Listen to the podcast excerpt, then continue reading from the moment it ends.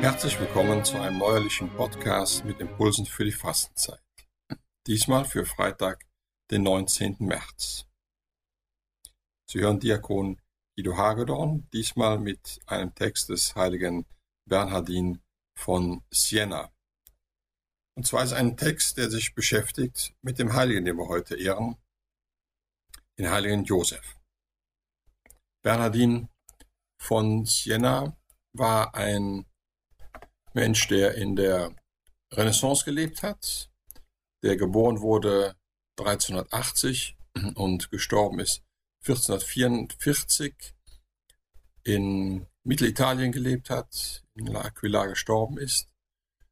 Und dadurch bekannt geworden ist, dass er dem Franziskanerorden beitrat und dort sehr maßgeblich daran beteiligt war, diesen Franziskanerorden insbesondere den Zweig der Minderbrüder, äh, wieder sehr auf seine Ursprünge zurückzuführen, mit einem ganz starken Blick auf die Armutsgelübde, die dort abgelegt wurden. Er war für die Durchsetzung von strikten Ordensregeln in über 500 Klöstern in Italien verantwortlich. Seine sehr scharfen Predigten dann zum Thema Armut und seine Reden auch gegen Wucher, Gewalttätigkeit und Luxus, die in der beginnenden Renaissance tatsächlich dann auch sehr tonangebend waren, brachten ihm natürlich viel Kritik ein und wurde mehrfach angeklagt, Heresien zu verbreiten. Tatsächlich wurde er aber dann schon sechs Jahre nach seinem Tod heilig gesprochen. Wir hören jetzt einen Text von ihm über den heiligen Josef, den wir heute besonders ehren, den Bräutigam der Gottesmutter Maria und den Ziehvater unseres Herrn Jesus Christus.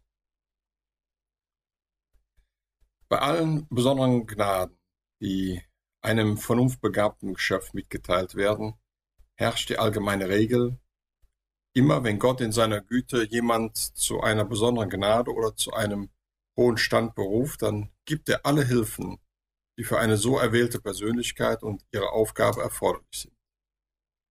Sie zeichnen diesen Menschen dann in reichem Maße aus. Das hat sich in hohem Grad am heiligen Josef bewahrheitet, dem Adoptivvater Jesu Christi, dem wirklichen Bräutigam der Königin der Welt und Herrin der Engel. Er wurde vom ewigen Vater erwählt als treuer Ernährer und Behüter seines höchsten Schätze, seines Sohnes und der Braut Josefs. Dieses Amt hat Josef mit größter Treue verwaltet. Darum spricht der Herr zu ihm, du bist ein tüchtiger und treuer Diener. Komm herein in die Freude deines Herrn. Wenn du Josef zur ganzen Kirche Christi in Beziehung setzt, ist er dann nicht ein auserwählter und ganz besonderer Mensch, durch den und unter dessen Obhut Christus der Ordnung entsprechend und ehrenvoll in die Welt eingeführt wurde? Wenn daher die ganze Kirche in der Schuld der Jungfrau Mutter steht, weil sie Christus empfangen durfte, so schuld sie Josef nach ihr gewiss in besonderem Maß Dank und Ehrfurcht. Er ist der Abschluss des Alten Testamentes. Er besitzt die Würde der Patriarchen und Propheten. Durch ihn erhält sie die verheißene Frucht. Er ist gewiss der Einzige, der leibhaftig besitzen durfte, was die Güte Gottes den Patriarchen und Propheten versprochen hat. Die Vertrautheit, Ehrfurcht und hohe Wertschätzung, dem Christus wie ein Sohn dem Vater entgegenbrachte, als er noch auf Erden lebte, hat er ihm im Himmel gewiss nicht versagt, vielmehr erfüllt und vollendet. Darum bemerkt Christus nicht umsonst, kommt herein in die Freude deines Herrn. Obwohl die Freude der ewigen Seligkeit in das Herz der Menschen kommt, sagt der Herr ihm doch lieber, komm herein in die Freude, um geheimnisvoll anzudeuten, dass die Freude nicht allein in seinem Inneren ist. Sie umgibt ihn vielmehr von allen Seiten und zieht ihn in sich hinein und taucht ihn unter wie in einen unendlichen Abgrund. So denke denn an uns, heiliger Josef, und tritt mit deiner Fürbitte beim Herrn ein, der für deinen Sohn gehalten wurde.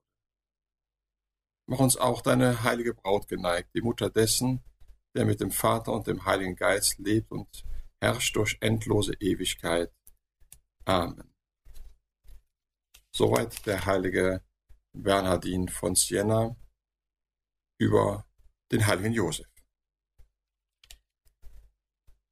Ja, den heiligen Josef begegnen wir immer in der Fastenzeit. Er, von dem kein Wort in der Heiligen Schrift überliefert ist, in apokryphen Schriften schon, aber in der Heiligen Schrift in der Bibel finden wir kein Wort des heiligen Josefs. Und doch spüren wir die große Verantwortung, die er zu tragen hat für Maria und ihr Kind. Und auch wir schauen, wo wir heute Verantwortung zu tragen haben. Für unsere Familie, für unsere Kinder, für unsere Eltern, in unserer Kirche. Werden wir dieser Verantwortung gerecht. Zum Schluss wie immer ein kleines Gebet. Allmächtiger Gott, du hast Jesus, unseren Heiland und seine Mutter Maria der treuen Sorge des heiligen Josef anvertraut. Höre auf seine Fürsprache und hilf deiner Kirche, die Geheimnisse der Erlösung treu zu verwalten, bis das Werk des Heils vollendet ist. Darum bitten wir durch Jesus Christus, unseren Herrn. Amen.